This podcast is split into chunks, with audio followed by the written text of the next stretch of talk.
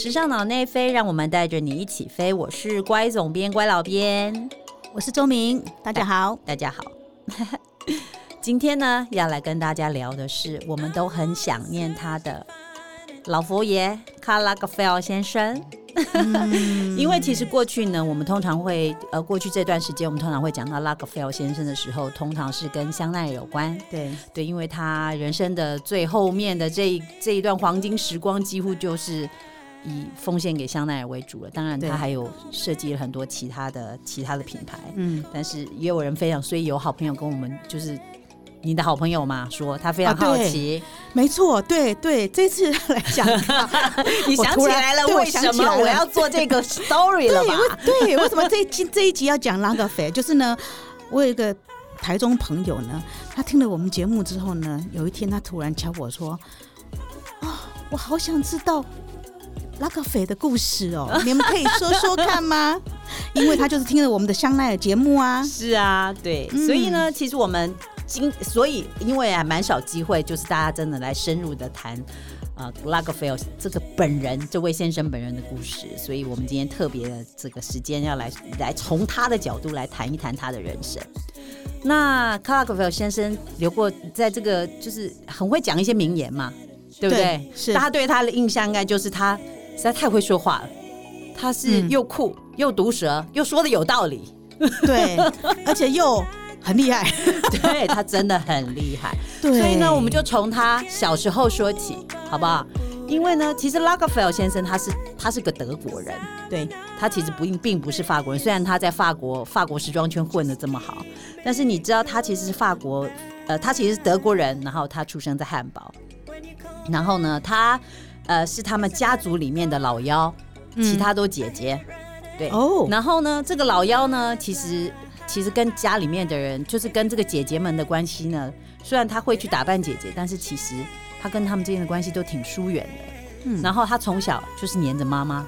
嗯，那这个呃，这个黏着妈妈呢，他这个妈妈也很酷。其实什么样的妈妈养出什么样的小孩？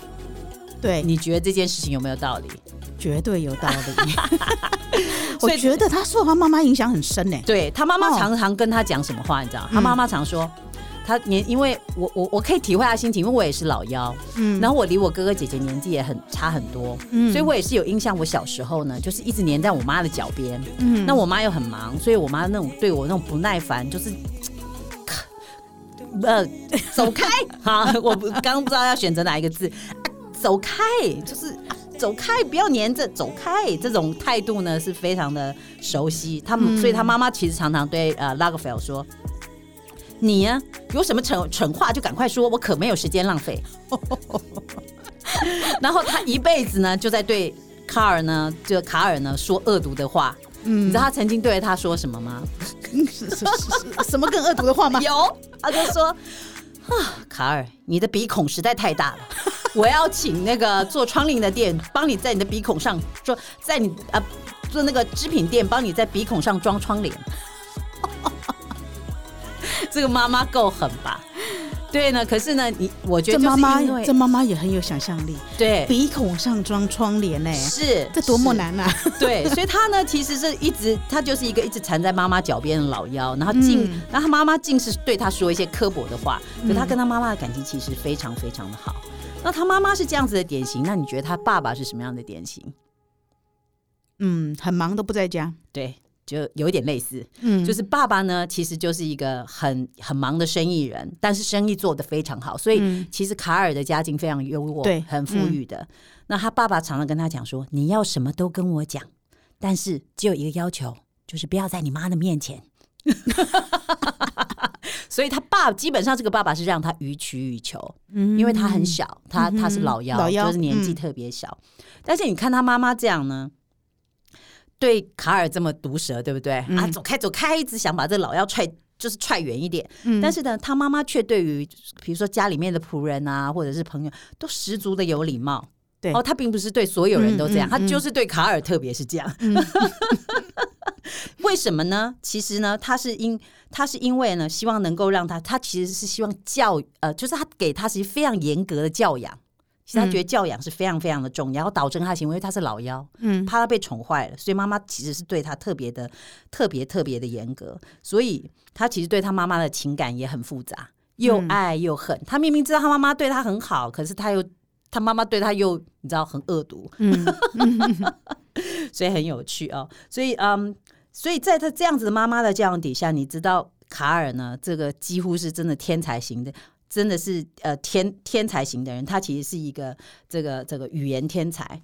那这个语言天才呢，其实是某一个程度有点来自于他爸爸，他爸爸会九种语言，哦，对。然后呢，他是其实爸爸刚刚不是说让他予取予求吗？对因为爸爸四十九岁才结婚，所以啊，他其实是老来得子。嗯嗯，对，所以他就是非常非常宠爱。那妈妈呢，其实跟爸爸年纪相差很多，差了嗯。快二十岁。妈妈是三十岁的时候结婚，哦。所以啊、你知道，就是这种呃老老老老夫少妻老夫少妻嗯，嗯老夫少妻的组合。对，然后呢？我记得卡尔他嗯，他很少上学、是不是？他不，他一直在自学，应该这样讲。他从小就很爱看书，对他是一个就是学习能力非常非常强的嗯嗯人。然后我觉得，我觉得卡尔其实真的这一辈子受他妈妈的影响非常非常大。有一次，他妈妈其实是你看他看他是呃算是来自一个德国家庭，可他他妈妈其实他的想法其实非常的前卫。在那么久以前的年代，他小时候、嗯有一次，卡尔真的也是什么都敢问。他问他妈妈说：“请问妈妈，什么、嗯到底什么是同性恋？”嗯，他妈妈怎么回答他？他妈妈真的答他妈得非常好，怎么回答？嗯他就说这就跟某种就是这是这是跟头发颜色一样的问题，完全没什么。你的头发是 哇，对，你的的头发是黑色的，它对，就是别人头发就是白的，就是每一个人的头发颜色都不一样，所以这个这个性这个怎么怎么恋呃怎么性别倾向，这个完全不是什么问题。完全不成问题。对对对，所以他从所以他从其实很小的时候，他妈妈就是给他一个这样这么开放的态度，好酷哦非常非常酷。我觉得这个妈实在是很很了不起。嗯，那刚刚前面讲到，就是卡尔他其实小时候其实非常非常聪明，嗯所以他其实会很多国语言嘛。对，那所以呢，他其实对于画画艺术其其实一直有兴趣。那他本来呢，原来想的是要当一个画家，嗯，或者去画那种呃针锋时事的那种插画家。对，然后原来想的是这个，因为你知道他有那个毒舌的本事嘛。嗯对但是碰巧的是，他刚好在呃十六岁的时候呢，刚好呃就是他他突然哎开始研究这个服装画。那在当时呢，他看到这个一呃一九四九年的时候，为他的就是启蒙他去研究服装画呢，其实是跟迪奥有关。那我们刚刚前面不是呃，我们之前前几集节目不是才讲过迪奥？其实在一九四七年的时候，等于说是引领当时时装时时开启了时装时代的一个新的对风 New 潮 Look New Look 嘛。嗯所以呢，那时候迪奥是时尚天空中高挂着闪亮星星，嗯哦，比所比起所有的星星都加都要更加耀眼。所以他那时候突然就哎被打动了，所以他开始研究服装，他才开始对服装有兴趣。那所以他在一九，他不是从在那个时候，他过了大概四五年，他就呃想说他对服装化有兴趣，他研究了之后呢，他在一九五四年他去参加了一个羊毛织品大赛。嗯那这个设计比赛，那这个呃羊毛等于说是一个推广羊毛的一个一个一一种是一一个推广这个材料嘛，所以让嗯更多的年轻设计师，哎，希望他们用他们的呃设计的这个灵感啊、创意啊，然后来来让这种这种布料能够更被大家注意。那所以他们那时候分了几个不同的项目。卡尔参加比赛，他非常厉害，嗯他得了第一名，嗯他得了这个大一类的设计比赛第一名。嗯但参加同一届这个礼服设计呃项目里面的第一名是圣罗兰先生啊 Yves Saint Laurent。对，所以呢，他们等于是在同一次的比赛里面分别夺得了不同项目的第一名，所以，从此呢，他们就彼此认识了。嗯大家应该没有想过吧？他们两个人其实是年少时代就已经因为比赛的关系而结缘，然后呢，在这个时尚业界竞争亦敌亦友了对半辈子。是，对，对，哎对，其实我觉得这段这一段就是说。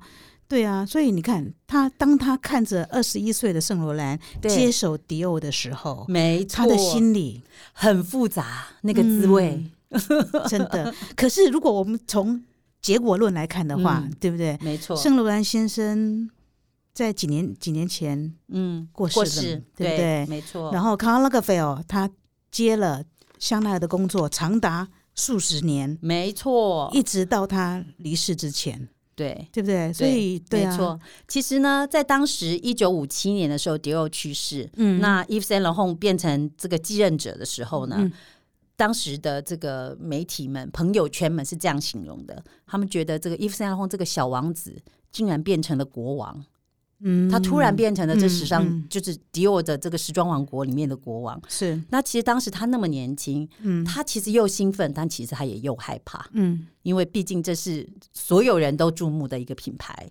好，嗯但是当时呢，卡尔他是他的朋友，但是就像我们刚刚在讲，可能心里面也有点不是滋味。可是怎么说呢？当时的卡尔对他自己其实还没有很清楚自己未来要发展的方向。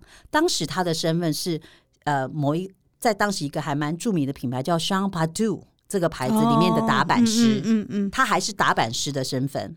对，那所以，嗯，他看到他的朋友就已经，你知道，就是好像走上这个登上那个卫冕者宝座，戴上皇冠的感觉。嗯那所以他，但是他自己的方向还是不清楚。所以呢，嗯，刚我们也前面讲过了，卡尔他其实家境蛮优渥的，对，所以他其实在这个巴黎的这个社交圈、好、嗯朋友圈，其实就是花钱不手软。嗯好，那所以呢，也结交了非常多的朋友，所以他当时就是，其实他常常没事呢，就会带着圣罗兰去逛巴黎，然后他喜欢美丽的人事物，好，那到处的呃结交新的朋友，可是他都维持一个很礼貌的关系，嗯。很礼貌的关系，所以呃，其实卡拉菲尔就是我们都知道他有过一个胖胖的阶段嘛，对，我觉得那个是也是他很厉害的一项，对，他的减肥，对我们，他在还没有减，就是说，但是其实他就是呃人生晚年的这个爱漂亮，嗯其实完全是他的青年时光的翻版。他在青年时光的时候，他不是一辈子都这样胖胖邋遢，没有。他青年时光的时候，其实长得很帅。他为什么不把眼镜拔下来？是因为他的眼睛很迷人。深邃，对他其实眼睛很会放电，可他不想要让别人太容易看见他的眼睛，所以他一直戴着墨镜。嗯，其实你如果有机会看他纪录片的时候，有一时候他画画，他把眼镜拿下来，对对。你从侧边看他的眼睛你就知道，或者是一些他年轻时候的照片，有有一些没有戴眼镜的照片，你就会看到，其实他的眼睛很很柔很，他的眼神很我觉得。很很很温柔的，对，很有趣。嗯所以呢，他青年时光的时候呢，他其实是非常爱打扮的，嗯非常非常爱打扮。他甚至成为那个你知道花神咖啡嗯嗯哦就是咖啡的 floor，对对对，嗯那时候的你知道，他就是说很多漂亮的人都会在花神咖啡嘛。他其实爱打扮到，其实他是花神咖啡里面的偶像了。哦，对，所以他其实花很，他很，他觉得就是说，呃，穿着呢，其实基本上是穿着风格这件事情呢，其实是非常非常重要的。那我们前面讲过说，哎，他当时不清楚他的人生的方向，对吗？那对其实呢，他他还没有确定，对，还没有确定，对不对？要不要确定？就去还没确定是不是要走是时尚这一行？，是是，所以他在，但是他终于在一九六四年的时候呢，嗯他说服 Chloe 这个品牌，嗯让他成为设计总监。嗯，哎，那其实当时呢，你说他成为设计总监，你觉得他当然很开心，因为是他喜欢做的事情。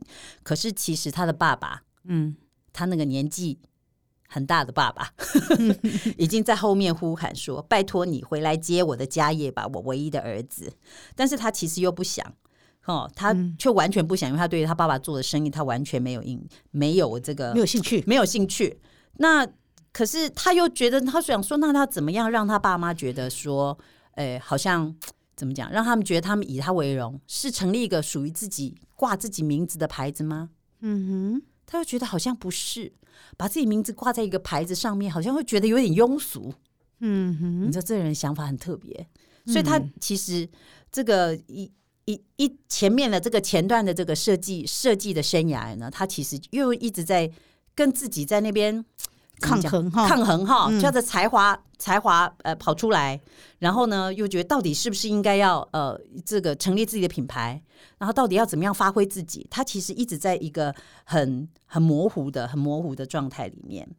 好，但是其实一直到了，一直一直到了他啊、嗯，三十岁的时候，要是就是也就是这个六零年代末的时候 l u c k f e l 终于到了一个很明确的阶段了。